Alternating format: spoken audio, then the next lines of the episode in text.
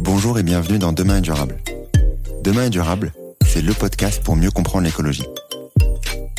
Je m'appelle Antoine Grégo. Je me considère comme un écolo imparfait et je suis, comme beaucoup, sensible aux enjeux de demain. Mais en juin 2020, au moment où j'ai décidé de démarrer le podcast, impossible de savoir par où commencer. Comment en savoir plus sur l'écologie facilement? Je vous propose donc, dans chaque épisode, de découvrir l'histoire de celles et ceux qui agissent pour un monde plus durable. Entrepreneurs, intrapreneurs, activistes. Ils agissent avec passion aux quatre coins du monde. En France bien sûr, mais sur tous les continents, pour nous permettre d'espérer demain un monde plus durable. Quelles sont leurs solutions? Pourquoi ont-ils décidé de se lancer? Quels sont leurs conseils pour agir à notre échelle? Écouter, lire ou s'éduquer sur ces enjeux, c'est déjà agir pour un monde plus durable, car il nous permet d'en parler avec conviction autour de nous. C'est ce que j'espère vous apporter lors de chaque épisode. Si vous souhaitez soutenir ce mouvement, et si vous aimez le podcast ou l'épisode du jour, n'hésitez pas à taguer Demain est durable sur LinkedIn ou sur Instagram, ou à me laisser un commentaire sur votre plateforme d'écoute préférée. Donc aujourd'hui, dans le nouvel épisode de Demain est durable, j'ai le grand plaisir d'accueillir Marine Calmet. Comment tu vas, Marine? Ça va très bien, merci.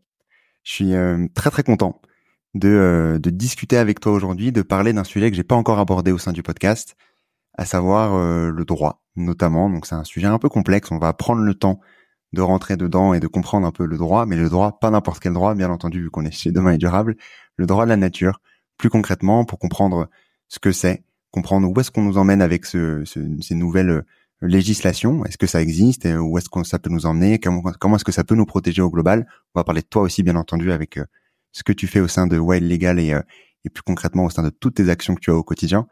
Mais avant de démarrer, Marine, je te propose de te présenter. Donc, qui es-tu?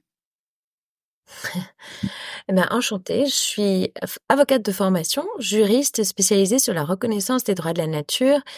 Euh, je suis également porte-parole d'un collectif citoyen en Guyane française qui s'appelle Hors de question et qui milite contre les, les industries lourdes minières en Amazonie française.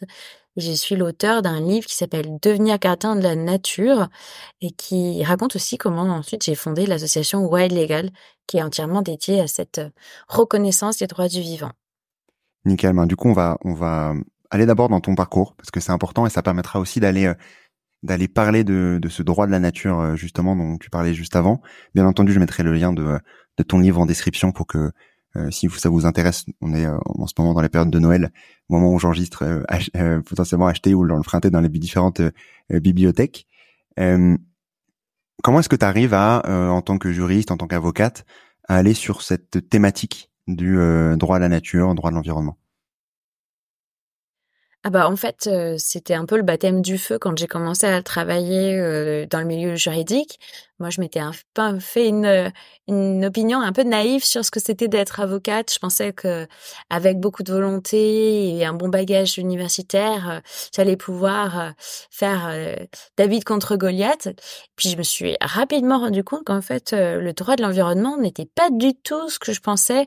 C'est-à-dire qu'en fait, bah, malheureusement, le droit était très souvent en faveur des grandes entreprises, des gros pollueurs, euh, de ceux qui détruisent la planète en fait, et, euh, et que le droit était en fait complètement faussé parce qu'il avait été euh, écrit pour remplir des intérêts, des fonctions strictement humaines, et puis bien souvent bah, de, de capitaliser en fait sur la destruction du vivant. Donc, euh, enfin, ça, j'étais un peu déçue. Mmh. et euh, je suis partie, euh, après cette déception, travailler en Guyane française. Donc, comme je disais, travailler sur les industries minières, les industries pétrolières. Et c'est en Amérique du Sud que j'ai pu faire connaissance plus précisément avec ce réseau des droits de la nature et à m'investir pleinement dans vraiment une transition juridique euh, du droit de l'environnement pour réintégrer ces droits du vivant et transformer en fait euh, eh bien le paradigme juridique existant, cette relation au droit de la nature qui est complètement faussée actuellement. Euh, bon, juste pour euh, les personnes qui regardent, euh, qui regardent directement sur YouTube, vous voyez, je suis dans le noir parce que j'ai une coupure de courant au sein de Madagascar. Donc, désolé pour pour ce petit changement de ce petit changement de lumière et ce petit. Bref, on va, on va, continuer. Justement, donc tu parlais juste avant de, cette partie droit de nature et comment est-ce que tu es arrivé à ce à cette partie-là.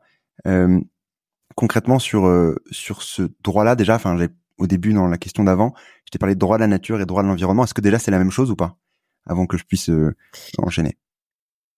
Ah non, justement, pas du tout. Disons que ce qu'on entend par droit de l'environnement, c'est le droit actuel, un droit euh, assez anthropocentré, c'est-à-dire vraiment centré sur les besoins humains et qui conçoit la nature comme un ensemble de ressources exploitables, de biens, de matériaux, de, flux de services écosystémiques, on aime bien dire aujourd'hui. Euh, alors que les droits de la nature, c'est vraiment complètement différent. À la fois sur le plan éthique et philosophique, on considère que la nature n'est pas un ensemble d'objets, mais au contraire un ensemble de sujets, une communauté vivante, interagissante, interdépendante, et que l'être humain appartient à la nature et n'est pas le maître et le possesseur de la nature. Et ça sous-entend évidemment que la nature a des droits fondamentaux propres qui sont intrinsèques à son existence et avec lesquels l'être humain doit composer et ne doit pas disposer. Et donc euh, voilà les, les, fondements euh, complètement différents en fait de ces deux disciplines euh, qui sont, en tout cas j'espère, je veux le croire, complémentaires pour construire en fait une nouvelle relation juridique au vivant. Et du coup, tu parlais juste avant justement où tu me disais que droit avait été inventé euh, pour ben, les entreprises. Ben, en quoi, dans tous les cas, le droit été inventé par l'homme pour les entreprises pour pouvoir euh, un peu euh, réguler tout ça et tout euh, les les aboutissants de l'homme, donc anthropocentré bien entendu. Est-ce qu'on a des pays, des régions où le droit de la nature est plus avancé que d'autres? Oui, alors il y a une grosse grosse part euh, en fait euh, des décisions des victoires du mouvement des droits de la nature qui viennent en fait d'Amérique du Sud essentiellement d'Équateur puisque l'Équateur était le premier pays c'est vraiment le pays pionnier en la matière qui a reconnu en 2008 déjà les droits de la nature dans sa constitution à l'occasion d'un référendum. Les citoyens d'Équateur donc se sont prononcés pour inscrire les droits de la Pachamama de la terre-mère dans l'article 71 de leur constitution.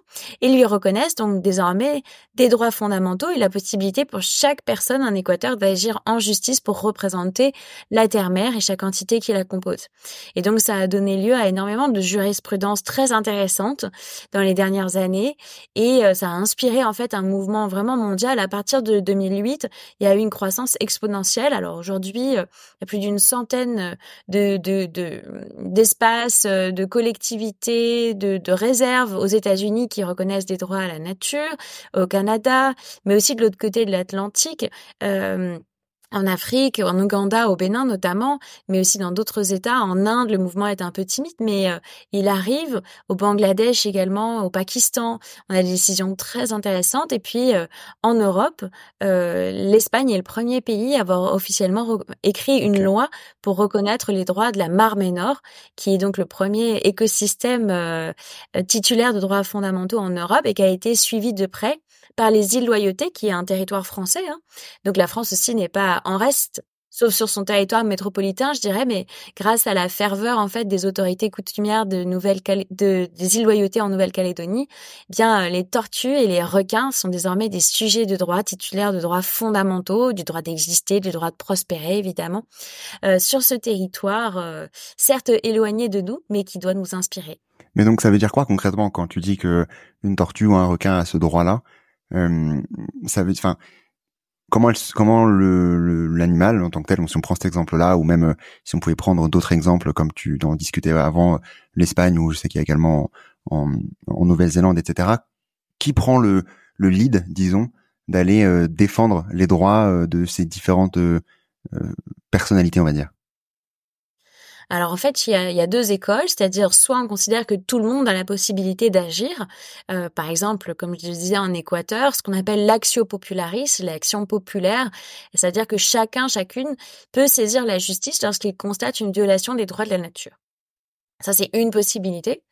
Et sinon, il y a euh, euh, la reconnaissance, en fait, dans une, dans une loi ou dans un règlement de tuteurs légaux comme par exemple les parents sont tuteurs de leurs enfants et les représentent devant la justice ou devant l'administration, eh bien là on, pense la même logique, mais pour des écosystèmes ou des entités naturelles. Et donc par exemple dans les îles Loyauté, eh bien euh, il y a des représentants qu'on appelle les porte-paroles, du coup, euh, des requins et des tortues qui sont désignés euh, et qui représentent, du coup, légalement ces entités naturelles pour les défendre. C'est assez simple en fait, c'est des mécanismes de tutelle assez classiques qu'on peut qu'on peut envisager. Ok, et donc là, ces, ces tutelles-là, elles sont choisies par par qui? C'est quoi? C'est le la juridiction qui dit. Alors, bah, quand c'est une loi, quand, bah, en fait, souvent, ça, ça, fait état en fait d'une de, de, négociation hein, avant. Euh, donc là, par exemple, sur les illoyautés, eh bien, il y a un partage en fait entre les autorités coutumières, les représentants de l'État, euh, et en fait, il y a vraiment une logique d'inclure en fait plus de représentants de la société civile, euh, plus de citoyens, puisque on se rend compte que ben, l'État, parfois, même peut-être souvent, eh bien, est un peu dans une forme de carence vis-à-vis de la protection de la nature parce que il est euh, bah, souvent, euh, je dirais, englué dans des considérations économiques et court-termistes. Et donc, on se rend compte que l'État, bien souvent, est un très mauvais tuteur et garant de la protection de la nature parce qu'il est accaparé par d'autres considérations. Et donc, il est normal de penser, en fait, comment rééquilibrer cette représentation lorsque l'État manque à ses obligations, qui devrait prendre le relais pour parler dans les intérêts de la nature. Et donc, c'est là que il se trouve que c'est très important d'avoir d'autres tuteurs légaux capables de parler au nom et dans les intérêts de ces écosystèmes qui sont sinon bah, privés de représentation finalement dans nos, dans nos instances de décision. Ouais, non, totalement. C'est euh, merci déjà d'avoir euh, d'avoir récapitulé un peu le, tout et de comprendre un peu euh, comment est-ce que c'est choisi et, y a bien entendu une logique une logique derrière heureusement. je voulais revenir à ton à ton parcours et au livre que tu as pu également sortir parce que c'est complémentaire bien entendu avec avec tout ce sujet-là. donc tu as compris, comme tu le disais auparavant, que euh, le droit avait été créé euh, euh, pour, bien entendu, pour l'homme et pour les entreprises, etc. si je ne me trompe pas, tu du coup ensuite parti en Guyane pour tu es parti en Guyane et tu as pu notamment aborder et voir de tes propres yeux et notamment comprendre aussi tout ce qui se passe là-bas. Plus concrètement, également sur la partie droit des autochtones, si je ne me trompe pas, avec euh, des, des, juristes euh, euh, locaux. Est-ce que tu peux nous raconter un peu cette histoire-là? Parce que ça permettra aussi de, de comprendre globalement ce que vous faites vous au sein de au sein de Wild Legal et de comprendre plus précisément comment est-ce qu'on peut précisément disons défendre la nature en ce moment. Alors bah effectivement dans mon livre en fait je voulais raconter tout ce processus qui illustre en fait euh, vraiment le, besoin absolu de reconnaître la nature comme, comme des sujets de droit, de considérer en fait, de sortir de cette logique mortifère vis-à-vis du vivant, parce que je suis arrivée là-bas et vraiment ce qui est extrêmement marquant sur un territoire comme celui de la Guyane, c'est à la fois euh, l'extraordinaire biodiversité, ces forêts absolument magnifiques, ces, ces fleuves dont je suis sûre euh, vous, avez déjà vu des, reportages, des, images de ces immenses fleuves amazoniens sublimes. Et donc cette beauté euh, de la nature qui nous frappe évidemment quand on arrive, mais euh, très vite aussi bah, le constat bah, du, du, du scandale en fait qui perdure, de, de cette ruée vers l'or, de cet Eldorado qui euh, fait euh, rendre fou en fait euh, certains industriels, mais aussi beaucoup d'élus qui ne jurent que par les mines, qui ne jurent que par l'exploitation de la terre. Et, effectivement, bah, moi j'y étais en plus pour travailler avec des représentants euh, amérindiens, euh, puisqu'il faut savoir que la France, en fait, s'est engagée à restituer des terres au peuple autochtone de Guyane, 400 000 hectares de terres plus précisément, et euh, qu'il leur fallait en fait une juriste euh, pour travailler sur ce sujet-là et, et, accompagner un peu ce processus. Et donc, dans le livre, je voulais raconter justement à la fois montrer ce qui se passe en Guyane, qu'est-ce que c'est les mines d'or, comment ça détruit la planète, quel est l'impact, euh, montrer euh, qu'il y a d'autres droits en fait qui sont possibles. Je voulais montrer aussi qu'est-ce que c'est le droit coutumier amérindien avec mes mots, avec des mots simples, euh, mais aussi parler du coup d'autres possibilités de construire une relation à la terre. Je voulais montrer comment eux se sont organisés, comment ils vivent dans leur village, comment ils ont organisé leurs droits justement pour préserver la terre en tant qu'entité, mais aussi préserver les conditions d'habitabilité de cette terre pour les générations futures. Et donc euh, montrer en fait euh, l'énorme euh, différence entre comment eux construisent ou ont construit leur société et leurs droits et comment nous nous avons conçu notre droit et donc notre relation au monde. Et donc le but vraiment c'était de l'illustrer avec des cas très précis. J'ai parlé plus, de montagne d'or. Ouais, quelle différence du coup il y a concrètement entre ces deux euh... Ouais. Ah bah faut lire le livre. Hein, non, je sais pas. bah en fait donc il y a une première différence, elle tient à, notamment à la propriété privée. La propriété privée, le lien à la terre, euh, c'est-à-dire que la première chose qu'on m'a dit quand j'ai commencé à travailler en Guyane, c'est une chose, une règle de base à respecter, c'est que chez nous, la propriété privée sur la terre n'existe pas. Et ça, c'était un, un gros choc pour moi parce que quand on sort des universités françaises, euh, qu'on a fait euh, du droit civil, eh bien la, propriété privée, je trouve qu'en droit français c'est le seul droit sacré dans notre constitution qui est par ailleurs laïque. Donc c'est déjà un rapport assez ambigu avec la propriété. Euh, et euh, du coup j'ai découvert les, les, les, textes, les écrits en fait des leaders autochtones, les plaidoyers vibrants qu'ils avaient fait à l'époque justement pour dénoncer cette relation d'appropriation à la terre qui les avait eux privés déjà d'une part de leur territoire au moment de la colonisation, parce que la France est arrivée sur le territoire guyanais et a dit en gros terra nullius, il n'y a personne sur cette terre, elle n'appartient à personne, et donc on a mis la main dessus et on s'en est euh, emparé alors même qu'il existait euh, euh, des dizaines et des dizaines de peuples différents qui vivaient à cet endroit-là et qui sont morts, qui ont été rayés de la carte du fait de la colonisation. Donc euh, c'est aussi le côté insidieux du droit et de la propriété. C'est vraiment que c'est euh, c'est un droit malheureusement qui exclut, c'est un droit qui qui divise.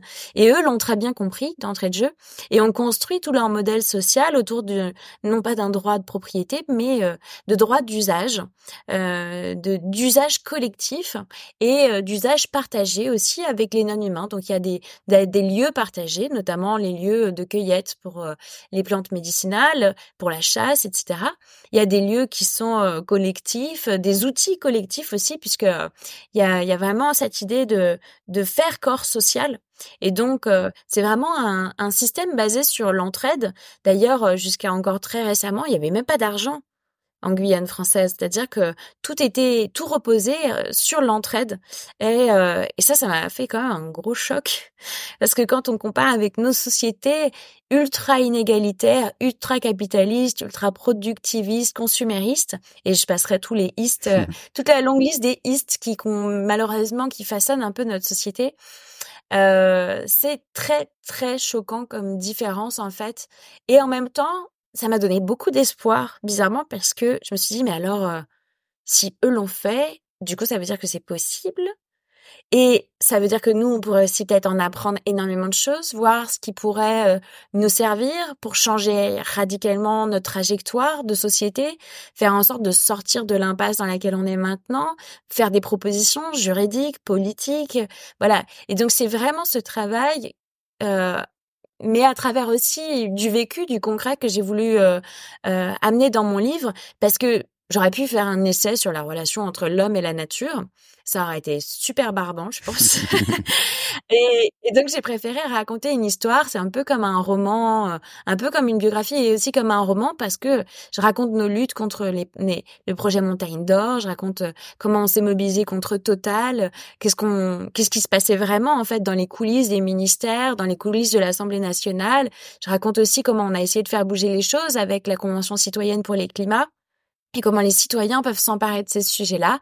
Et puis ça se finit un peu, euh, livre comme un manifeste aussi, un appel à devenir gardien et gardienne de la nature, parce que je pense qu'il y a des mécanismes en nous qui nous permettent justement de retisser ces liens d'empathie avec le vivant et vraiment de s'engager concrètement, euh, pas uniquement en tant que juriste, mais en tant que citoyenne et citoyen, d'agir et d'être une solution aussi pour euh, pour euh, débloquer en fait ce, ce, ces problèmes de société, proposer des solutions euh, créatives, constructives. Ok. Et euh, bon, je vais peut-être te piquer tes questions de, enfin tes, tes, réponses à la fin sur les actions et sur euh, et sur autres, mais sur cette partie justement gardien de la nature, quels sont pour toi les conseils pour justement aller plus loin sur ce sujet-là? Déjà parce que tu peux redéfinir ce que c'est parce que bien entendu tu as ta propre mmh. définition aussi du sujet même si on imagine ce que ça veut dire avec ces mots assez simples et concrètement comment est-ce qu'on fait pour aller au niveau citoyen, au niveau euh, autre entreprise, etc., se retrouver à être davantage euh, lié et protecteur de, cette nature-là Alors, moi, j'ai utilisé ce terme de gardienne et gardien parce que c'est un terme qui est beaucoup utilisé en Amérique du Sud, justement. Euh, les guardianes, sur le fleuve Atrato, par exemple, le fleuve Atrato en Colombie, il y a des gardiens, des gardiennes qui le représentent, qui le défendent.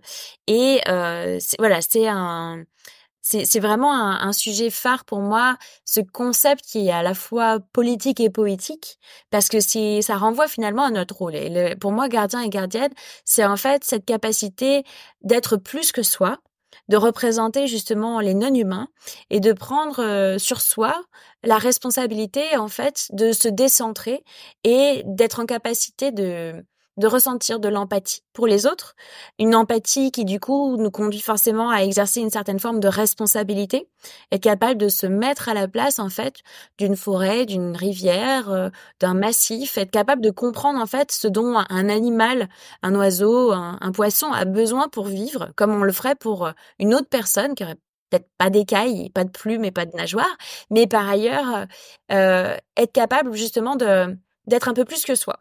Et, euh, et ça, je trouve ça très important dans notre société qui est beaucoup centrée finalement sur l'individu. On est un peu une société narcissique malheureusement, et c'est c'est pas dû au fait que on est profondément mauvais, mais tout simplement parce que c'est ce à quoi euh, nous conduit finalement notre éducation, le monde dans lequel on est plongé.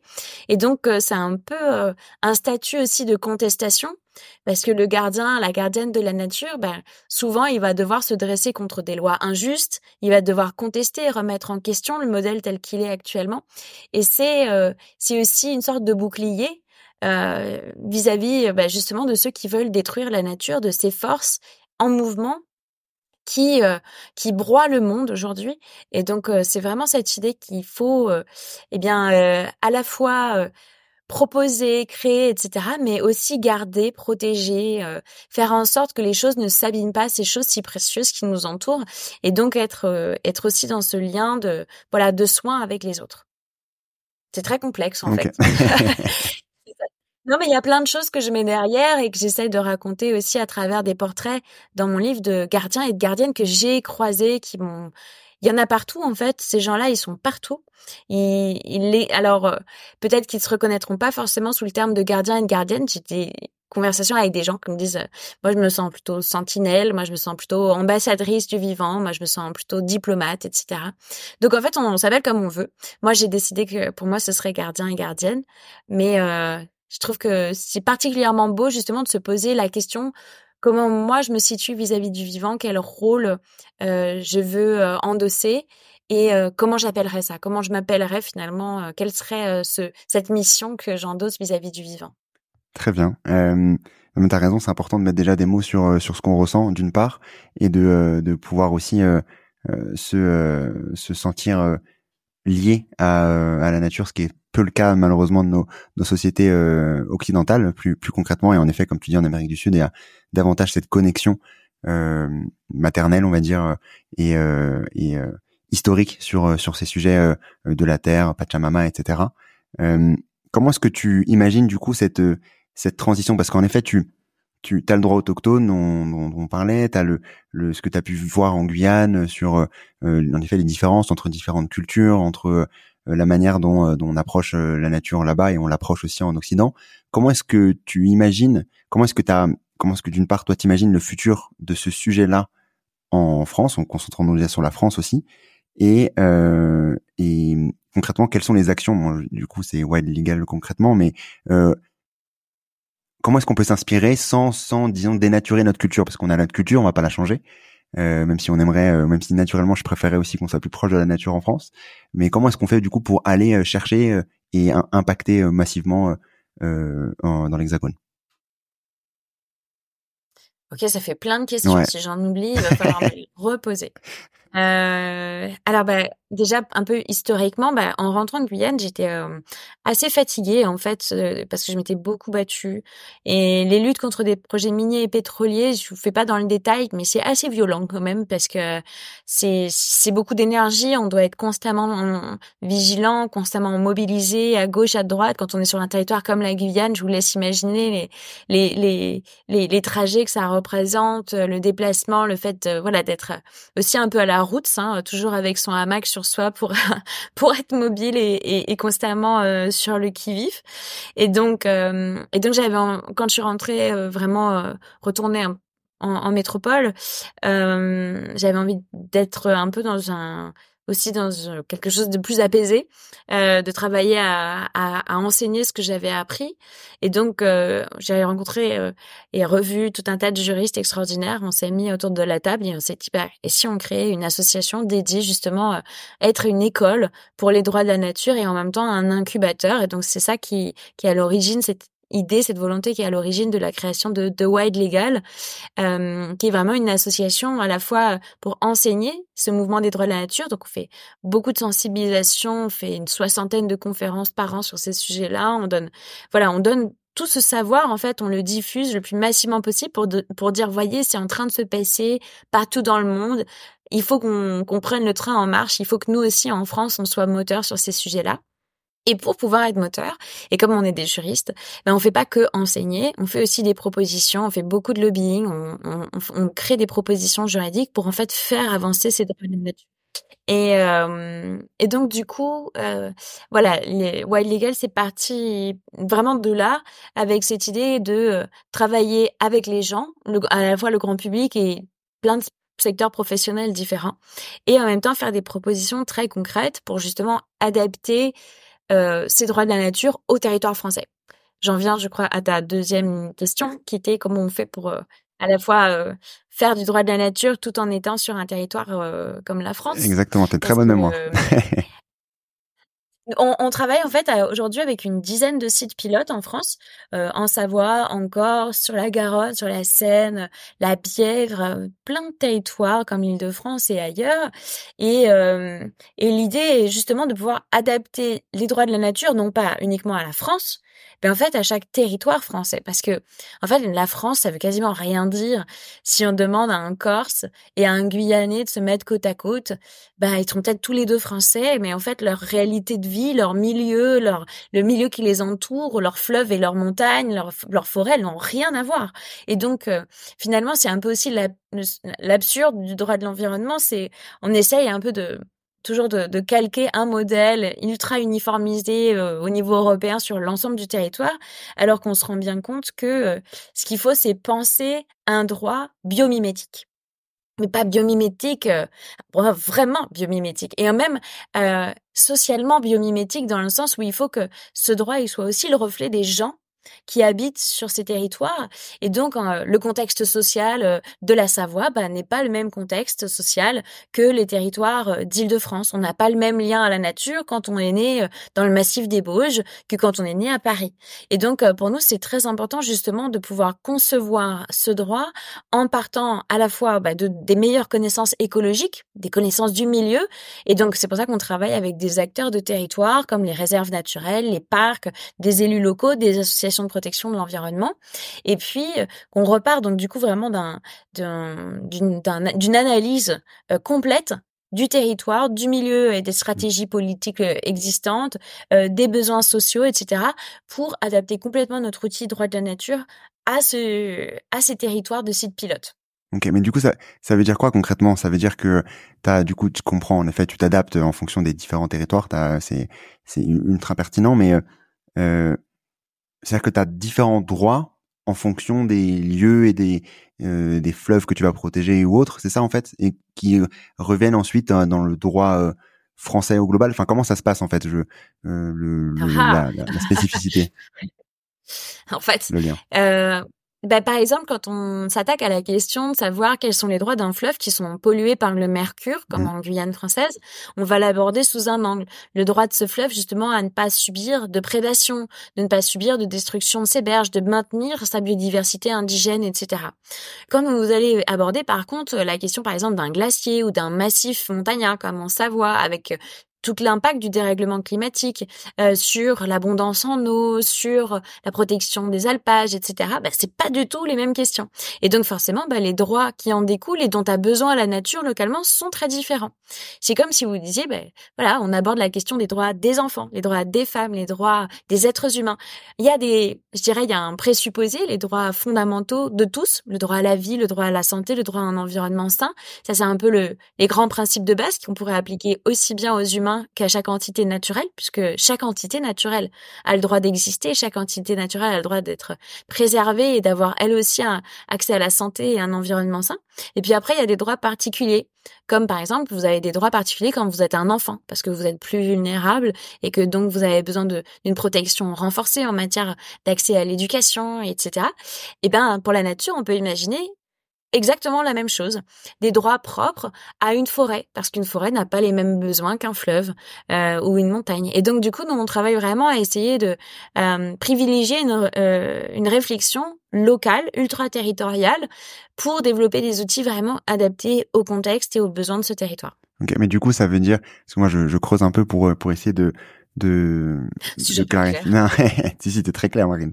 Euh, non, juste sur le, c'est moi qui qui suis un peu plus novice sur le droit. Euh, sur cette partie-là, donc en effet, tu prends les différentes spécificités. Euh, tu vas aller, euh, comme tu dis, euh, le, tu disais juste avant au tout début que le la nature et en tout cas certaines, prenons par exemple un fleuve, ok, a le droit à une certaine protection, à une certaine droit de vivre, etc. Ça, c'est même sans le droit de la nature. Enfin, disons quand on prend le droit euh, je dis français, mais à mon avis, il y a Aujourd'hui, le droit de l'environnement. Ah oui, non, le droit de l'environnement euh, actuel ne reconnaît aucun droit à la nature. Il reconnaît des formes d'obligation des êtres humains vis-à-vis de la nature. Par exemple, évidemment, si, si, si vous polluez un fleuve, une rivière, un cours d'eau, une nappe phréatique, eh ben, vous risquez euh, des condamnations, même au pénal, hein, euh, parce que aujourd'hui, les pollutions sont des actions interdites euh, par, par, par le droit français. Mais on considère en fait ça uniquement sous le prisme humain, les obligations des êtres humains. Et malheureusement, c'est un système bancal parce qu'en fait, on reconnaît que les humains ont des obligations, mais on reconnaît pas que ces obligations sont découlent en fait tout simplement du, fait que la nature a des droits. Que c'est parce que justement cette nature a des droits que nous avons des obligations envers elle. Et donc en fait, il y a euh, dans notre droit français, moi je trouve euh, vraiment un, une espèce de, de, de déni de déni juridique qui euh, fait découler un peu euh, finalement euh, de, de, de, de, grandes considérations, mais qui sont pas fondées holistiquement parlant. C'est-à-dire, on considère pas la nature comme un sujet, on ne considère pas que la nature a des droits, et pour autant, on, on construit des entraves, on construit des limitations euh, dans les actions que peuvent avoir les, la nature, euh, les humains vis-à-vis de la nature. Et souvent, bah, ces entraves, elles sont très liées à la protection des intérêts d'autres humains. Par exemple, évidemment, si on vous empêche euh, de polluer des cours d'eau ou des nappes phréatiques, bah, c'est parce que ça, ça met en danger la ressource mmh. en eau des êtres humains. Et donc en fait, encore une fois, c'est des concepts très anthropocentrés. Or, on pourrait aussi réussir à le décentrer en disant, mais si on protège aussi, si on condamne aussi les pollutions, c'est tout simplement parce que la rivière ou, la nappe a des droits fondamentaux, elle aussi, que protéger les droits fondamentaux de cet écosystème, eh bien, ça permet aussi de protéger les droits humains. Et c'est même la condition sine qua non de la protection des droits humains, comme on s'en rend compte aujourd'hui avec le dérèglement climatique et l'effondrement de la biodiversité, c'est qu'il n'y aura pas demain de protection des droits humains sans protection des droits fondamentaux de la nature. Et donc, euh, nous, notre rôle, en fait, c'est de désaxer justement euh, ces mécanismes actuels pour les refonder sur une logique qui est celle en fait d'une coexistence pacifique avec les éléments de la nature et d'une reconnaissance de leur euh, individualité, de leur singularité, de leur droit à l'existence, à la vie et à la santé, tout comme on le fait pour les autres humains. Et en fait, c'est une idée qui, qui, n'est pas du tout nouvelle, hein, parce que le premier à l'avoir théorisé, c'est, c'est Christopher Stone dans les années 70, en 1972 très exactement. Il a écrit un livre qui s'appelle Les arbres doivent-ils pouvoir plaider euh, dans une affaire qui opposait en fait, euh, ça c'était un contexte très particulier parce qu'il est professeur de droit lui, il, il, commentait en fait dans un article universitaire un, un grand procès qui, qui, était en cours à l'époque, qui opposait Walt Disney que vous connaissez tous, à la société, euh, à l'association pardon Sierra Club, qui est une association de protection de l'environnement. Et il se trouve que Walt Disney voulait construire un parc de divertissement au milieu d'une vallée où, où vivent des séquoias géants. Et pour ça, évidemment, raser ces séquoias. Et donc l'association environnementale avait dit mais c'est c'est un c'est monstrueux quoi, on peut pas faire ça et ils avaient agi en justice pour demander l'abandon du projet. Et les juges avaient été très stricts dans leur lecture en fait de l'intérêt à agir, c'est-à-dire la possibilité pour euh, pour euh, cette association d'aller en justice pour défendre ces arbres. Ils avaient dit mais écoutez, euh, vous n'êtes pas propriétaire de ces arbres, vous n'avez donc aucun intérêt propre en fait à les défendre. Et donc ils avaient rejeté la demande de l'association Sierra Club en, justement sur ce fondement. Et Christopher Stone s'était saisi de la question et avait dit mais mais si finalement les, les associations de protection de l'environnement, donc les humains ne peuvent pas protéger la nature, dans ce cas, est-ce que les arbres doivent pouvoir plaider pour se défendre eux-mêmes face aux, industries, face aux grandes euh, sociétés, etc., et face à leur propre destruction? Et, euh, et c'est comme ça qu'il avait théorisé en fait, fait qu'il était absolument indispensable dans notre société désormais de reconnaître des droits fondamentaux propres à la nature et de mettre en place des systèmes de tutelle justement euh, dans lesquels les êtres humains pourraient toujours défendre les droits fondamentaux de la nature lorsque ces, ces, droits seraient violés. Ok. Et euh, donc déjà merci pour le pour pour euh, comprendre déjà d'où ça venait en effet ce droit à la nature et euh, je mettrai aussi le le lien de ce livre là même si à mon avis il est du coup il a 30 ans maintenant mais il doit être tout d'autant d'actualité maintenant que que au vu de, de la situation qu'on a bah, en ce moment. En plus et, et, en plus oui J'en ai refait la, j'en ai fait la préface, justement pour euh, remettre un petit peu ce livre dans son contexte. Donc, il a été republié aux éditions du Passager clandestin. Et donc, il y a, il y a aussi une postface par Catherine Larère, qui est une éminente euh, philosophe, qui travaille aussi sur cette question de la relation à la nature. Euh, et, euh, et donc, je vous invite vraiment à le lire parce que même s'il a déjà pas mal d'années, c'est vrai, 50 ans, eh ben, il reste d'une actualité incroyable. Il aborde déjà dans les années 70 le lien entre droit de la nature et dérèglement climatique euh, et effondrement de la biodiversité. C'est vraiment impressionnant. Il faut dire qu'il a été publié la même année que le rapport Meadows. Hein. Donc il faut pas oublier que dans ces années-là, on savait en fait déjà ce qui allait arriver. Et donc c'est assez impressionnant de lire ces livres avec le recul qu'on a aujourd'hui, de se dire waouh, il y avait quand même beaucoup de propositions qu'on avait déjà fait à l'époque qu'est-ce qu'on attend encore pour les appliquer C'est bien vrai. Euh, déjà, merci. Donc, je mettrai bien entendu le lien. Euh, si je reviens à ce que tu disais juste avant sur euh, sur le, le, droit, donc le droit de la nature plus concrètement. Donc, si on reprend l'histoire du du fleuve, où, du coup vous prenez les différentes spécificités, vous allez chercher ces spécificités là pour pouvoir trouver des manières de de, enfin disons de les défendre. comment, comment justement, enfin est-ce que du coup, ce, ce l'objectif, c'est du coup de, pouvoir montrer, comme tu disais, l'unicité, euh, l'unité de, enfin l'unicité, le, le de, de ce, c'est la personnalité, disons unique de, ce fleuve-là à la justice pour qu'on se retrouve à ne pas euh, euh pouvoir la polluer, pouvoir, euh, disons prédictif plutôt qu'en curatif comme on peut le faire avec le quand on va polluer in fine, qui est déjà du coup dans la loi. C'est ça un peu l'objectif? Je sais pas si ma question est très claire.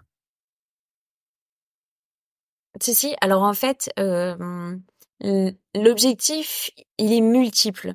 Ce mouvement des droits de la nature est parce que il aborde en fait énormément de questions différentes. Euh, c'est vraiment une trousse à outils incroyable pour justement résoudre ces problèmes que nous rencontrons actuellement avec la crise écologique.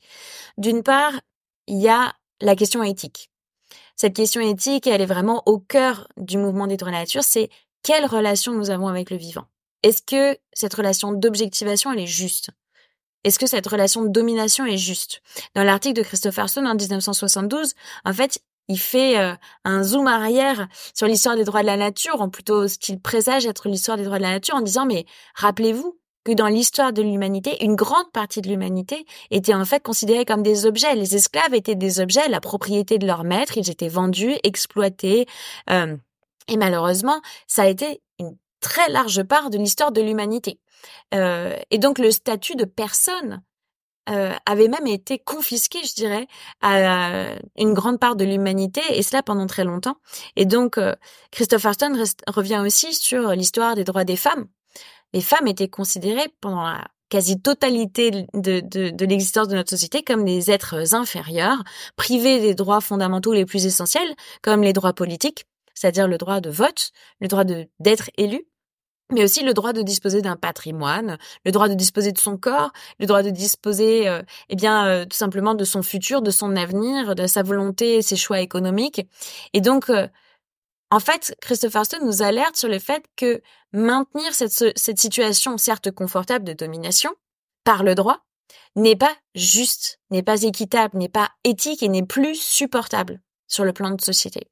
Puisqu'aujourd'hui, plus personne alors je dirais plus personne de, de en tout cas j'espère, de normalement constitué avec euh, voilà un, petit peu de sérieux, n'oserait dire bah, en fait on va revenir sur l'esclavage. Plus personne aujourd'hui, j'espère, n'oserait dire on va retirer le droit de vote des femmes. En fait, ça ne fait pas de sens dans notre société. Et encore que c'est pas vrai dans tous les États, ce que je dis, malheureusement. Mais il y a des acquis comme ça, il y a des cliquets qu'on passe dans les sociétés qui doivent normalement nous prémunir justement de retour en arrière.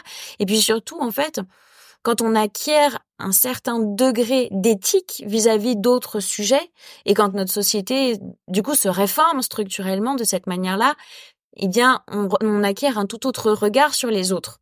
Et donc, il y a vraiment cette question éthique et philosophique qui est extrêmement puissante dans le mouvement des droits de la nature parce qu'il nous force à considérer actuellement notre regard sur la nature comme un regard d'esclavagiste, comme un regard de dominant sur le vivant et une relation qui finalement est insupportable aux autres parce qu'elle est profondément injuste. Et quand je parle des autres, je parle des, autres non-humains qui subissent du coup cette domination.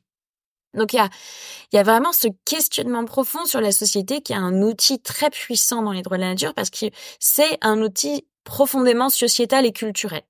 Et cet outil culturel, il est indissociable de la question juridique parce que pour faire évoluer le droit, il faut qu'il y ait finalement un, assentiment, un consentement de la société, puisque malheureusement, on ne changera jamais ces choses-là, le droit reste écrit par les hommes. Euh, et on n'arrivera jamais à faire signer des poissons euh, et à l'intervenir des arbres ou des rivières dans nos parlements.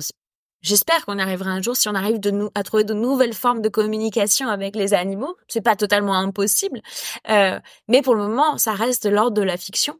Et donc, euh, eh bien, refonder une société juste avec des entités qui peuvent pas s'exprimer en leur nom, comme peuvent le faire les femmes, comme peuvent le faire euh, euh, bien d'autres personnes, notamment les personnes noires, ensuite qui ont été euh, finalement libérées de cette condition d'esclaves, qui aujourd'hui, et parce qu'on a reconnu le principe d'égalité entre les hommes, fait qu'ils ont les mêmes droits que les autres. Eh bien, ça c'est toute une refonte structurelle en fait de notre société, qui passe d'une société esclavagiste à une remise en question d'une société patriarcale et aussi aujourd'hui du coup une remise en question d'une société spéciste parce qu'elle considère que finalement l'espèce humaine est la seule qui prévaut sur les autres. Et donc on élargit, et j'aime bien le voir sous cet angle-là, on élargit progressivement les frontières en fait de notre société pour y inclure d'autres entités qui aujourd'hui bah, sautent la barrière des espèces. Et donc c'est en ça que, que cette réflexion elle est, elle est vraiment structurante, c'est que en faisant cet effet déclic aussi dans la tête des gens, eh bien on peut faire en sorte de refonder notre société sur des bases plus justes et surtout des vraies bases pour répondre à la, à la crise écologique actuelle parce que moi je suis persuadée on ne pourra pas sortir de ce de ce de cette emprise en fait extractiviste, de cette emprise capitalistique si justement on ne pose pas ces questions-là sur la table, si on ne questionne pas cette euh, cette société qui viole tous les jours malheureusement les droits des autres entités naturelles qui habitent cette planète avec nous. Et du coup, euh, je, je suis totalement en phase avec toi sur justement euh, élargir, disons, le champ des de ce qui est autorisé, enfin ce qui est ce qui a le droit d'avoir du droit et des euh, plus, plus plus plus globalement. Si je reviens juste sur le sur le, le fleuve dont on parlait juste au début, enfin je me concentre sur le fleuve, ça pourrait être un arbre ou, autre chose. Euh, donc ça veut dire que quand tu veux par exemple protéger un fleuve en particulier, tu, enfin disons que tu peux avoir comme c'est le cas en Espagne, comme c'est le cas en Nouvelle-Zélande et autres, euh, avoir un lieu qui va avoir ce droit plus que d'autres lieux. Enfin, disons qu'il va avoir entre guillemets le droit de la nature, de droit de cet endroit-là, qui va aller du coup au même niveau que que, que l'être humain. C'est un peu ça en gros le, le l'objectif, c'est de choisir peut-être des endroits, en bien sûr, comme tu disais avant, en analysant les spécificités, etc., pour les remettre au même niveau, ou c'est trouver les parades pour pour pouvoir mieux les défendre et mieux les protéger En fait, c'est ou c'est peut-être les deux. En fait, euh, ni l'un ni l'autre. en fait, euh, en fait, non. Euh, moi, je, je crois que effectivement, il y a des territoires qui choisissent de reconnaître des droits propres à certains écosystèmes plutôt qu'à d'autres. Mmh. C'est lié en fait à un rapport particulier entre les humains et le milieu dans lequel ils habitent sur le fleuve Wanganui, c'est parce que les peuples maoris ont une relation euh, tirée de leur société animiste. Euh, en Nouvelle-Calédonie, c'est parce que euh, les tortues et les requins ont obtenu cette reconnaissance des droits.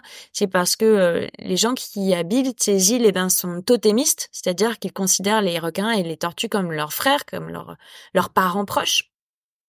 Dans certains territoires, voilà, c'est cette reconnaissance des droits en fait prend localement et sur des aires précise parce qu'il y a une relation d'empathie plus forte, euh, une relation d'identification à des milieux qui est plus forte.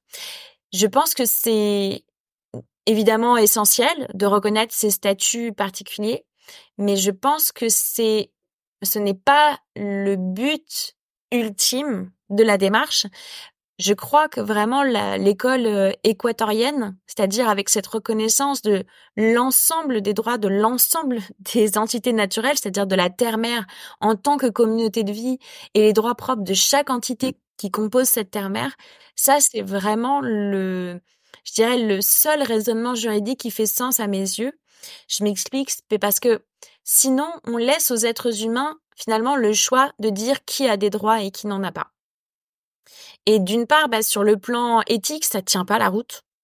Parce que finalement, du coup, ça reste anthropocentré, ça reste euh, euh, un choix finalement qui repose dans la main de l'être humain et donc il est encore une fois maître et possesseur. Enfin, il exprime finalement sa maîtrise encore une fois de l'avenir des autres entités à travers ce choix et cette sélection qui lui est propre.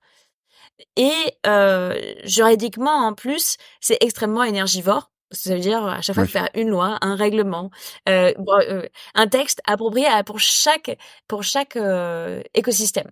Bon, en toute logique, il conviendrait de trouver plutôt une protection globale en fait. Et en plus, je, je dirais, j'aurais même tendance à dire, en fait, en France, typiquement, on le fait déjà. Parce que, en fait, on a tout un tas de d'écosystèmes avec des droits, enfin plutôt en fait des, statuts de protection différents. Par exemple, un parc n'a pas euh, le même statut de protection euh, qu'une réserve naturelle, n'a pas non plus le même statut de protection qu'une zone Natura 2000 ou qu'une zone d'intérêt faunistique et floristique. Il y a tout un tas d'acronymes comme ça euh, qu'on a élaborés pour différencier des statuts plus ou moins protecteurs de la nature. Et en fait, on le voit, ça marche pas. Ça marche pas parce qu'à chaque fois que ça ne nous arrange pas, eh bien, on revient sur ces statuts de protection, on demande des dérogations, les industriels continuent à s'implanter sur ces territoires. Et en fait, tant qu'on ne pensera pas globalement une protection de l'ensemble des milieux, quels qu'ils soient, pour concevoir nos activités en ce qu'elles seront compatibles avec les limites biologiques de nos écosystèmes, c'est-à-dire que nos activités n'entravent pas la possibilité pour les autres les non-humains, pour le milieu dans son ensemble, de se régénérer, d'être en bonne santé, de fonctionner, eh bien, on n'aura pas trouvé une solution qui est à la fois pérenne, qui est à la fois logique d'un point de vue éthique, et puis qui est, euh, je dirais, une vraie base sociétale, c'est-à-dire que chaque en fait activité humaine doit être compatible avec le milieu dans lequel elle s'insère.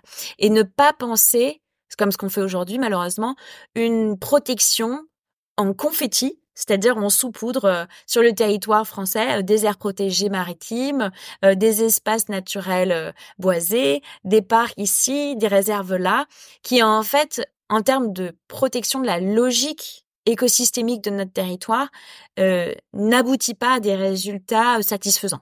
Parce que la continuité écologique n'est pas préservée, parce que finalement on, a une relation patrimonial, encore une fois, à ces territoires. On choisit qui on protège, on exclut finalement les autres de cette protection, et c'est non seulement injuste, mais en plus inefficace. Tu euh, donc du coup pour aller euh, chercher ce droit à la nature globale, de en effet qui aurait davantage euh, d'efficacité que que ce qui peut être le cas actuellement, comme tu dis, d'aller choisir un parc, une zone de biodiversité assez forte, etc. Et en fait, on se retrouve aussi à, à moins faire d'efforts sur le reste et, et, à trop concentrer peut-être, enfin entre guillemets, trop concentrer nos efforts, enfin ne pas du coup concentrer nos efforts. comment est-ce qu'on fait pour aller justement en Occident, en France particulièrement, d'aller chercher cette cette ce, ce, parapluie, disons, enfin, ce chapeau qui permettrait d'aller euh, d'aller englober le tout? Bah alors, on le voit aujourd'hui, la protection telle qu'elle est pensée, donc heureusement grâce parce que ça pourrait donner l'impression que je dénonce le système des, des espaces protégés. Non, non, du cas tout, parce que dans le système actuel, heureusement, heureusement qu'ils sont là évidemment, mais effectivement sur le long terme, je pense qu'il va falloir penser en fait une sortie en fait de ce de ces confettis d'espace naturel et penser vraiment une stratégie globale. Donc il y a en fait il faut avoir euh, une vision sur le temps long il y a évidemment bah, renforcer la protection sur les milieux sensibles existants, donc faire en sorte que justement on puisse plus avoir des activités minières dans des parcs naturels, qu'on puisse enfin justement laisser des espaces de vie aux autres entités naturelles qui ont besoin de ces espaces pour exprimer leurs besoins fondamentaux. Et puis ensuite, il y a vraiment une logique à plus large échelle. C'est ce qu'on fait par exemple dans les documents français de planification, par exemple sur les un acronyme très moche pour en dire schéma d'aménagement et de gestion euh, des eaux, qui en fait, c'est le, les, documents de planification pour la bonne santé écologique de nos milieux aquatiques. En ce moment, par exemple, il y a des débats et jusqu'à mars 2024, il y aura des débats sur euh, la mer, donc le littoral et les activités humaines sur le littoral français. Donc on planifie en fait, on gère, on essaie d'équilibrer en fait les activités humaines sur le littoral en fonction de la capacité aussi de résilience de ce milieu. Malheureusement, ce qu'on se rend compte aujourd'hui, c'est que bien beaucoup de nos activités sont parfaitement incompatibles avec euh, la protection de la biodiversité. Encore une fois, souvent parce qu'on fait passer des intérêts économiques court-termistes avant la résilience du milieu en lui-même et donc une vision de long terme de la préservation euh, de nos milieux de vie. Et donc, c'est par là que ça va passer. Ça va passer par des documents de planification, probablement justement à, à long terme, pour faire en sorte que les activités qui sont profondément incompatibles avec les droits fondamentaux de la nature et ses besoins, ses expressions naturelles, eh bien, prennent, euh, prennent un terme, c'est-à-dire s'arrêtent, qu'on les bannisse en fait de notre territoire pour arrêter ces destructions massives. Donc ça concerne les industries les plus lourdes, hein, évidemment celles qui sont parfaitement incompatibles avec euh, avec les droits du vivant. Et puis une régression euh, des, euh, des impacts pour aller vers une société euh, de sobriété, une société de bien-être pour les humains et les non-humains. Et donc là, il faut penser en fait évidemment réduction au maximum de nos impacts, concentration sur les besoins essentiels des êtres humains et les besoins essentiels de la nature. Et donc euh, pour ça, il faut passer évidemment par la planification parce que malheureusement, on se rend compte une, un des gros problèmes du droit de l'environnement actuel, c'est que bien souvent on regarde le, le les, les, les, projets projet par projet et sans euh, malheureusement avoir la possibilité de constater les impacts cumulés. Par exemple, je, prends l'exemple de, la forêt amazonienne en Guyane et de l'impact euh, des mines. Eh bien, euh, on, constate tout simplement que, euh, eh bien, une mine ça pourrait avoir l'air pas si grave à l'échelle d'un territoire euh, de millions d'hectares de, forêt, mais en fait, mis bout à bout, une mine plus une mine plus une mine et encore une gigamine, eh bien, ça noyote complètement euh, l'écosystème forestier, que euh, ça met à mal la biodiversité et que ça rend impossible en fait structurellement la poursuite des mécanismes vitaux de ce milieu naturel. Et donc c'est c'est pour ça qu'il faut penser à une logique de planification sur le long terme et euh, effectivement aussi comme par exemple en Équateur ça a été le cas, penser à inscrire ces droits fondamentaux de la nature dans nos textes euh, constitutionnels. Par exemple, dans la charte de l'environnement, euh, adossée à la Constitution française, pour réaffirmer que la République française est une République qui respecte les droits humains et qui respecte et protège les droits de la nature aussi. Du coup, quel impact quand tu reviens du coup sur l'Équateur Parce que il y a d'autres sujets, euh, j'ai envie de discuter. T'en, parlais dans, dans ce que tu disais juste avant, on va en parler, euh, notamment sur euh, votre dernier procès, euh, enfin votre action légale sur sur justement l'éolien en mer avec les Natura 2000, donc dont tu parlais juste avant. l'impact que ça a pu avoir en Équateur justement de mettre ce droit de la nature au centre au centre du village, on va dire. quel impact ça a eu en 2008, si je me trompe pas depuis 2008. Oui, bah, si je reprends l'exemple, par exemple, de la, planification, hmm. Ça a eu un impact très intéressant dans une affaire qui s'appelle euh, Los Cedros. En fait, c'est le nom d'un parc euh, forestier, euh, une forêt humide de moyenne altitude une forêt extraordinaire euh, dans laquelle vivent des grenouilles fantastiques, des, des, des singes à lunettes, des, des, des, ours à lunettes, des singes à telles, enfin vraiment un, sanctuaire extraordinaire de biodiversité. Et dans ce sanctuaire, eh euh, l'État avait délivré deux concessions minières qui couvraient à peu près 80% du parc.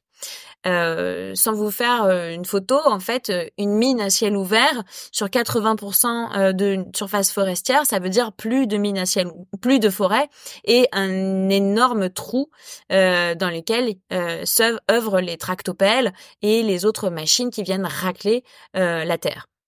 Et donc, euh, les, collectivités locales, les élus, euh, les citoyens, les habitants, mais aussi les scientifiques qui faisaient de la recherche activement dans ce parc se sont mobilisés, ont saisi la justice et la Cour constitutionnelle euh, d'Équateur a annulé tout bonnement euh, les permis miniers qui avaient été délivrés sur cet espace-là, en considérant tout simplement que ces activités minières elles étaient incompatibles avec la protection des droits fondamentaux de la forêt. Et euh, que euh, le juge a imposé en fait à l'État d'organiser euh, eh bien un grand débat de planification pour forcer en fait l'État à écrire localement un nouveau document de planification qui conçoit désormais les activités mais à l'intérieur du respect des droits fondamentaux de la nature. Et donc justement, bah, ces scientifiques ont pu travailler, faire des propositions, collaborer en fait avec les citoyens pour définir quelles sont les activités qui sont compatibles avec les droits de la forêt et comment ces citoyens se projettent dans les années à venir pour justement cohabiter harmonieusement avec leur milieu naturel. Et donc, euh, c'est à ça, en fait, que poussent les droits de la nature, c'est-à-dire vraiment mettre un terme aux activités toxiques pour nos territoires et faire en sorte de faire de la place aussi pour que les citoyens, les scientifiques, les collectivités locales puissent se mettre autour de la table et écrire leur futur, leur futur souhaitable.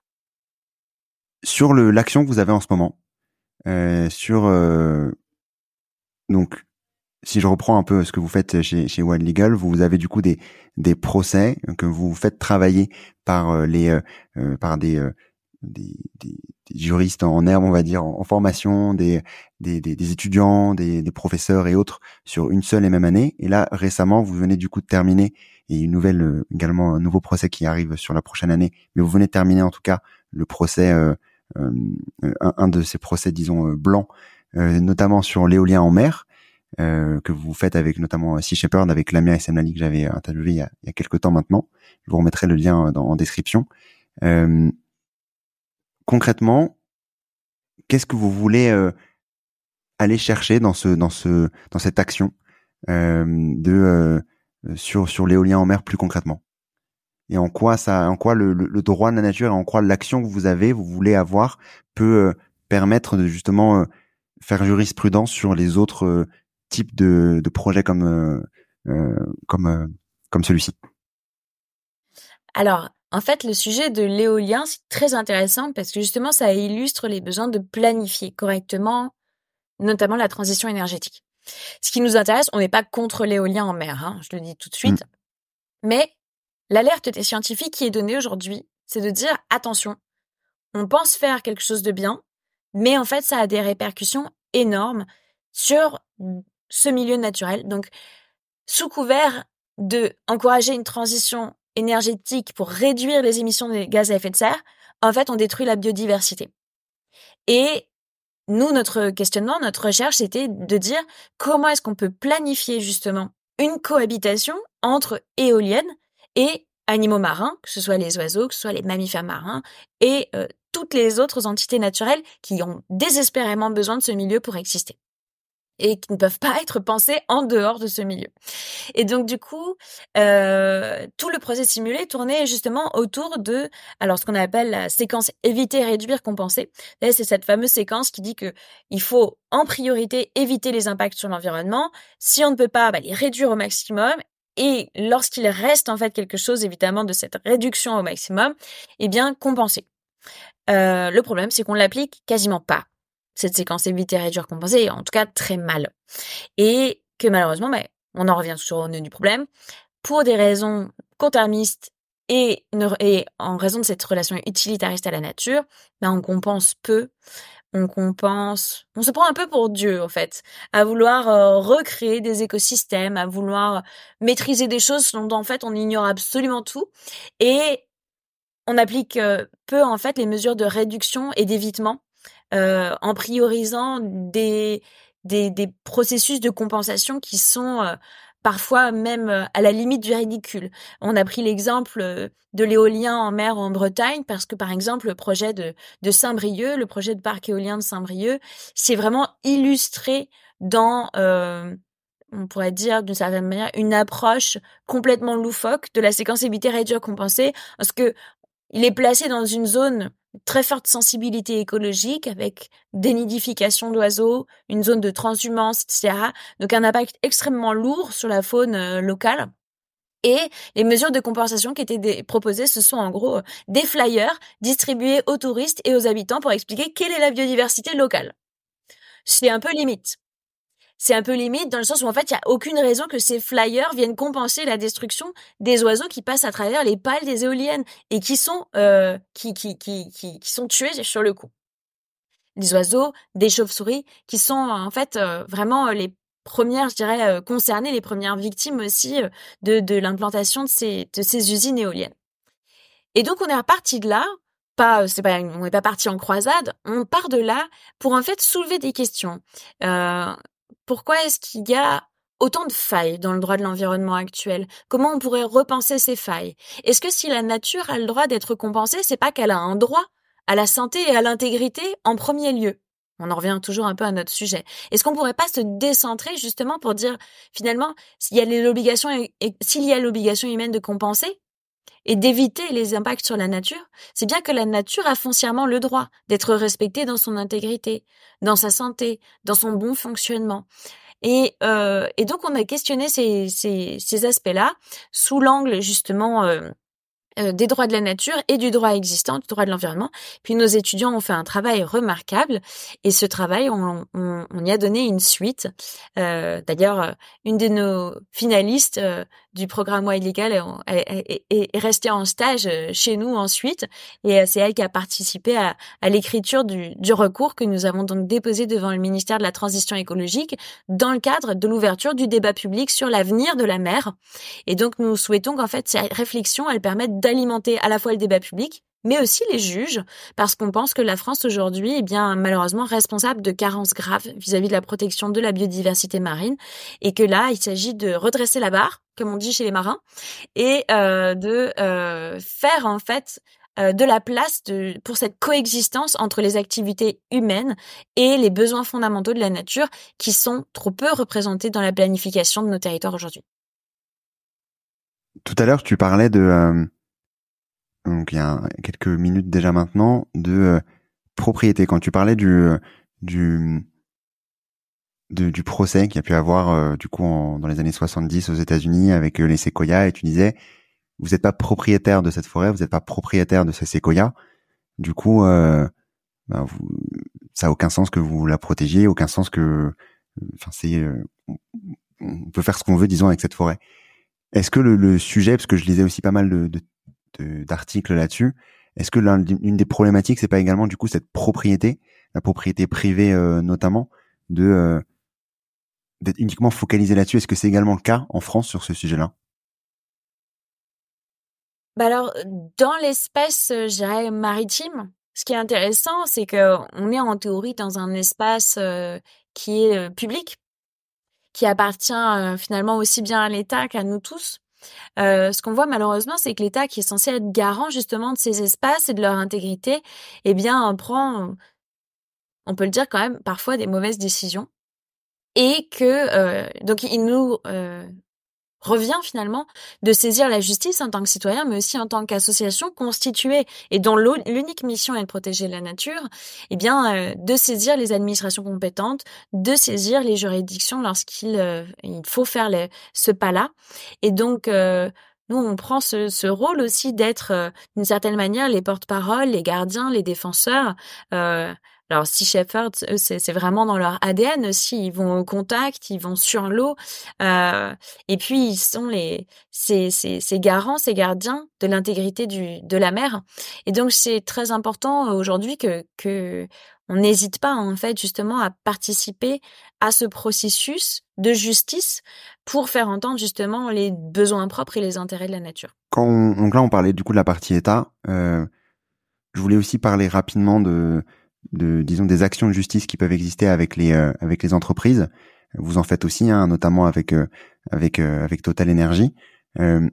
quelle différence il y a quand, enfin, c'est très global comme question, mais c'est juste pour comprendre un peu les spécificités entre poser un recours auprès d'un État, attaquer entre guillemets un État, et s'en prendre à une à une entreprise plus plus concrètement? Quelle spécificité vous allez avoir sur ces deux types de, de recours juridiques? En fait, quand on agit contre un État, on soulève en fait des manquements, on soulève des problèmes qu'on demande à l'État bien de, de, résoudre, d'agir, de renforcer les mesures en matière de protection de la nature, etc. Donc on est dans une démarche de pointer les failles et de demander des actions concrètes. Quand on est face à une entreprise, euh, on agit en, alors par exemple contre Total, on agit nous en, responsabilité, c'est-à-dire qu'on va pointer la faute et on va demander la punition, la sanction de cette entreprise pour ses pour ses manquements euh, et une forme de restauration, du coup de justice pour la nature dont les intérêts ont été bafoués, dont peut-être euh, les droits, c'est-à-dire l'intégrité, a été a été violée. Et donc on n'est pas dans la même logique effectivement on est dans une forme de justice différente euh, et nous, on pense que c'est très important d'agir aussi contre les entreprises au pénal parce qu'il y a aujourd'hui des comportements qui sont tout bonnement criminels vis-à-vis de la nature qu'il faut aussi euh, les nommer.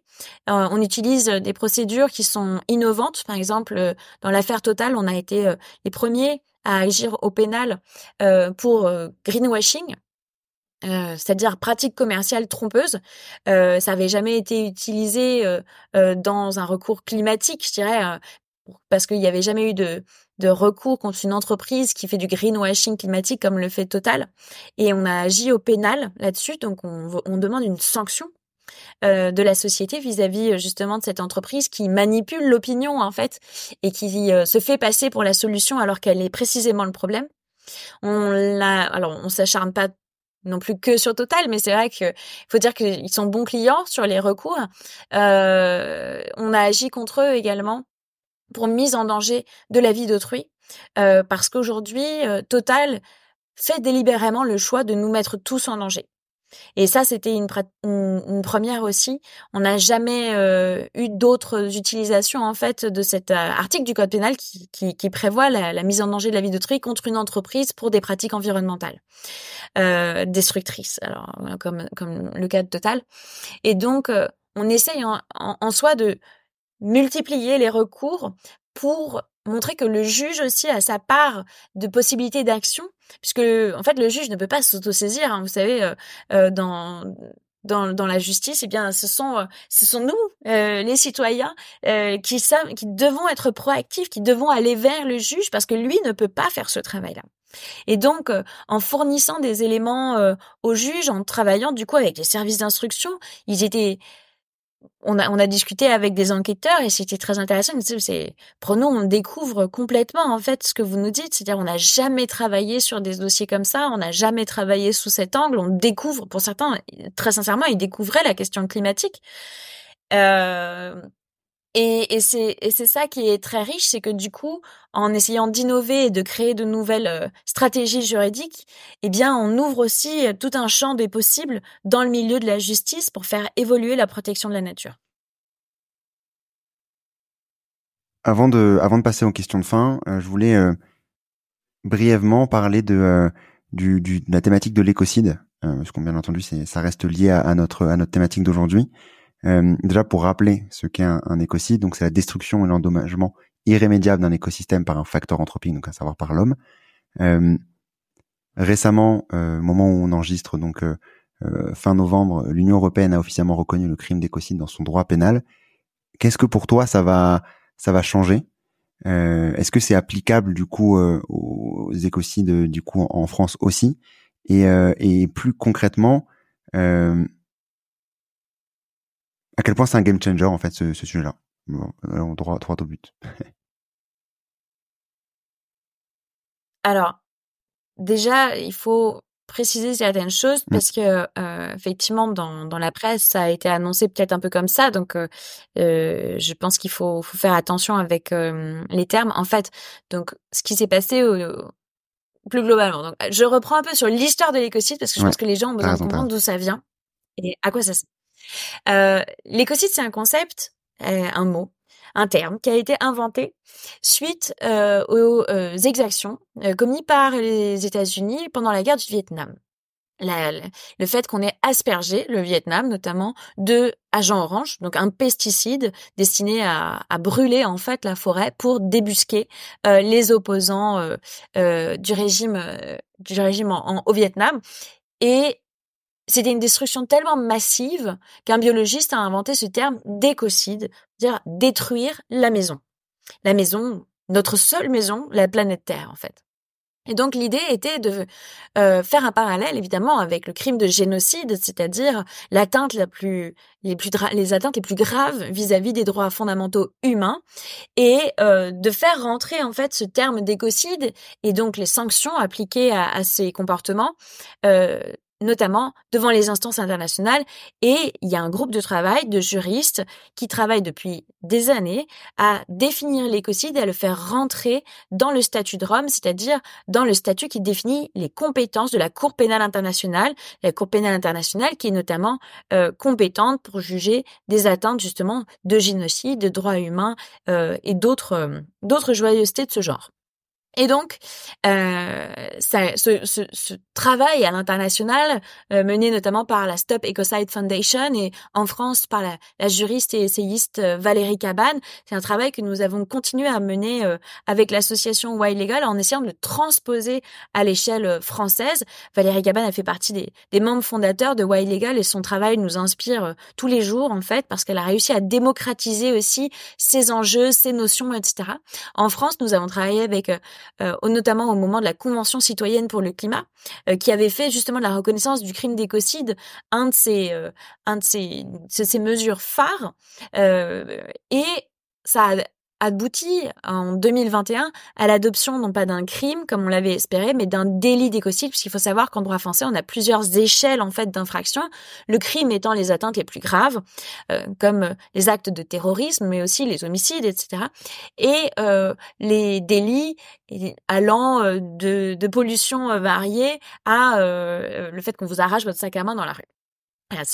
Et, et, en fait, ces, différentes, ces échelles en fait d'infraction définissent ensuite des peines de prison euh, et des, plafonds en termes de d'amende.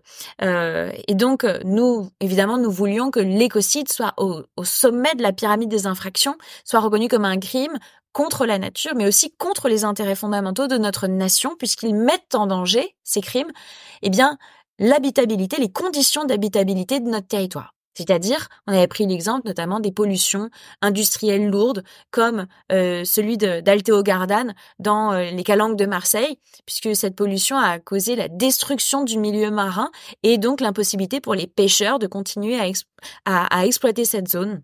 On prenait l'exemple notamment du chlordécone dans les Antilles, un pesticide qui a été massivement utilisé dans les plantations et qui aujourd'hui encore continue à générer des taux de cancer impressionnamment élevé euh, sur ces territoires. Moi, évidemment, euh, euh, mon chouchou, bah, les industries minières en Amazonie française, typiquement un cas d'écocide parce qu'ils détruisent et mettent à mal le milieu dans une telle proportion qu'ils le rendent inhabitable pour les espèces non humaines, mais aussi pour l'espèce humaine en cas de, scandale sanitaire et écologique. Et donc on s'était euh, voilà, on avait beaucoup travaillé sur ce sujet-là. Malheureusement, le gouvernement français a considérablement amoindri notre proposition.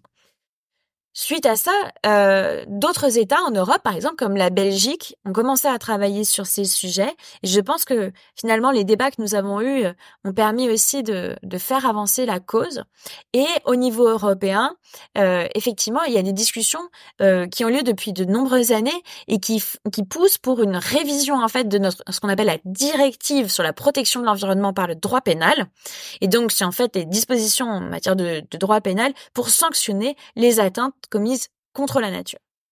Et donc dans ce cadre-là, euh, il y a effectivement une recherche d'accord. Alors il faut savoir que malheureusement euh, le rapport de force il est assez inégalitaire. Euh, il y a il y a vraiment beaucoup d'États qui, qui, qui aujourd'hui refusent même d'entendre parler du mot écocide. il y a en revanche heureusement des États qui poussent. pour la reconnaissance et puis des partis aussi plus que d'autres évidemment heureusement et donc il y a eu un un, je dirais un, alors si j'ai bien compris, un accord provisoire sur le texte de la future directive qui viendrait donc inclure euh, la question de l'écocide pour définir en fait une atteinte à l'environnement grave, étendue et durable euh, et et, et, en fait, ils ont trouvé une petite pirouette, effectivement, pour dire bah, ces atteintes graves, étendues et durables doivent être, peuvent être considérées comme un écocide. Et dans ce cas-là, doivent être condamnées, etc. Donc malheureusement, on n'en est encore euh, pas à un texte qui définit entièrement l'écocide, mais une première étape qui est vraiment fondatrice pour ce mouvement. Et puis, euh, avec Wild Legal, on essaye aussi de, de, de, faire notre part au niveau européen.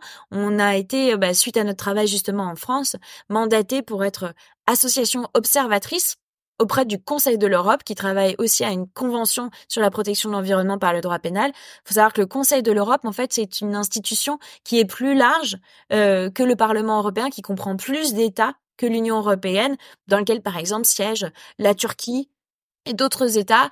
Et euh, donc notre ambition, c'est de faire en sorte que l'écocide soit également reconnu dans ce texte, pour faire en sorte que de plus en plus d'États qui rejoignent, euh, rejoignent en fait cette cette cette position sur la reconnaissance du crime d'écocide. Je peux vous dire que c'est pas facile. Il y a il y a beaucoup de réticences. Euh, en fait, bah, encore une fois, ça vient du fait que nos sociétés, elles ont largement banalisé en fait la destruction du vivant et que quand on parle de détruire de la nature comme un crime, bien il y a beaucoup de personnes à qui ça fait froncer les sourcils et euh, qui s'inquiètent de savoir s'ils vont pas être attaqués si jamais ils venaient à reconnaître justement l'écocide dans leur législation. Donc euh, évidemment, ça éveille pas juste des soupçons, mais aussi euh, des craintes de la part des grands pollueurs et donc tout un lobby assez puissant pour essayer de désinguer ces progrès euh, juridiques pourtant euh, absolument essentiels. C'est pour ça qu'il faut euh, continuer à se battre et il faut continuer à, à, partager ce qu'on peut ce qu'on peut dire aujourd'hui ce que tu peux nous partager aujourd'hui surtout sur toutes ces thématiques là pour justement comprendre l'efficacité du, du, du, droit de la nature plus plus concrètement et ce que ça pourrait nous permettre de faire en termes de protection de l'environnement mais en protection aussi de l'homme plus, plus, plus plus globalement. je voulais terminer par les questions de fin, Marine. Euh, déjà te remercier pour, euh, pour, pour ton temps et pour tout ce que tu nous as expliqué aujourd'hui. Euh, en commençant d'abord par un contenu. Est-ce que tu as un contenu à nous partager? Alors, bah, il faut absolument lire Les arbres doivent-ils pouvoir plaider de Christopher Stone? C'est très très important pour comprendre en fait toutes les origines à la fois politiques, philosophiques, historiques autour de la question des droits de la nature. Et c'est absolument accessible à tout le monde et c'est vraiment ça crée un déclic euh, très important euh, pour reconsidérer justement ce rapport au vivant. Est-ce que tu as également une action pour agir dès demain dans le bon sens? Bah, forcément rejoindre une association de protection de l'environnement. Euh, pas forcément Wild Legal, mais évidemment si vous le souhaitez, j'en serais absolument ravie. Euh, mais en fait, par cette démarche collective, il s'agit de sortir d'une forme d'immobilisme, d'individualisme en fait, euh, et se réattacher aux autres, réapprendre à faire corps social, réapprendre à faire plus que soi et se mettre en vraiment euh, à, disposition des autres aussi et notamment des non-humains pour devenir gardien et gardienne de la nature. Et donc que ce soit euh, participer à la science participative, que ce soit euh, agir en justice, que ce soit euh, organiser des ateliers, sensibiliser les, les plus jeunes, etc. Tout est nécessaire. En fait, il n'y a pas Il y a, y, a, y a du travail pour tout le monde en fait. Très bien. Et enfin, est-ce que tu as un ou une invitée à nous recommander dans le podcast? Oui, moi j'aime beaucoup Jessica Serra, qui est éthologue, qui a écrit un livre absolument fantastique qui s'appelle La bête en nous, qui revient en fait sur euh, des traits comportementaux qu'on pense parfaitement humains, comme justement euh, l'empathie, l'humour, euh, des choses qu'on pense en fait trouver que chez notre espèce. Et elle démontre avec un brio extraordinaire pourquoi en fait on le trouve d'une part chez énormément d'espèces et quel est le soubassement en fait euh, qu'est-ce qui explique que nous avons ces traits?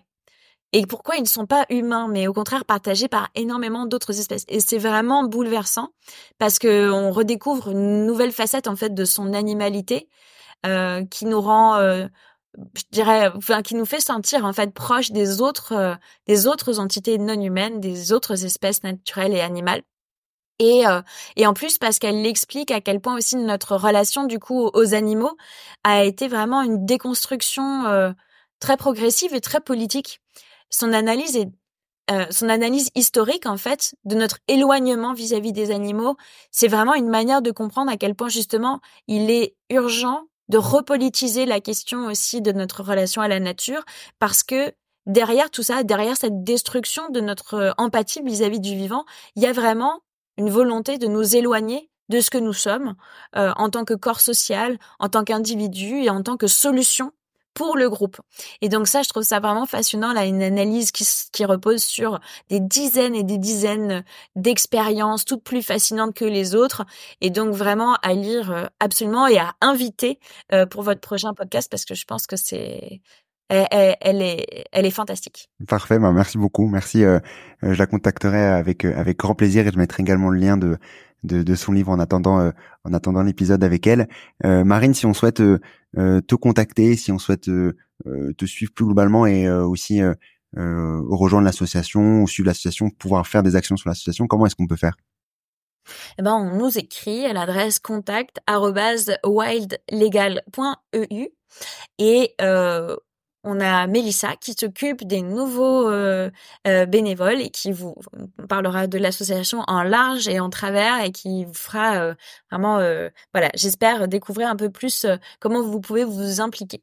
Trop bien, parfait. Moi, je mettrai le, lien, bien entendu. N'hésitez pas à contacter euh, Mélissa du coup directement et Well Legal euh, plus, plus globalement. Merci une nouvelle fois, Marine, pour ton temps. Merci pour tout ce que tu nous as partagé. Et maintenant, on, comprend un peu plus le, le, sujet de droit de la nature et, et les tenants, les aboutissants et pourquoi c'est important de d'y arriver euh, plus, plus concrètement. Merci beaucoup. Merci à vous et très bonne journée. Tout d'abord, bravo d'être arrivé jusque-là. Et j'espère que l'épisode t'a plu. Si c'est le cas, commence par envoyer l'épisode à une de tes connaissances afin de les aider à accélérer leur compréhension et leur transition vers un monde plus durable. Et pour dupliquer encore plus ton impact, laisse un commentaire sur ta plateforme d'écoute préférée. C'est ce qui permettra à d'autres de découvrir le podcast. À très vite.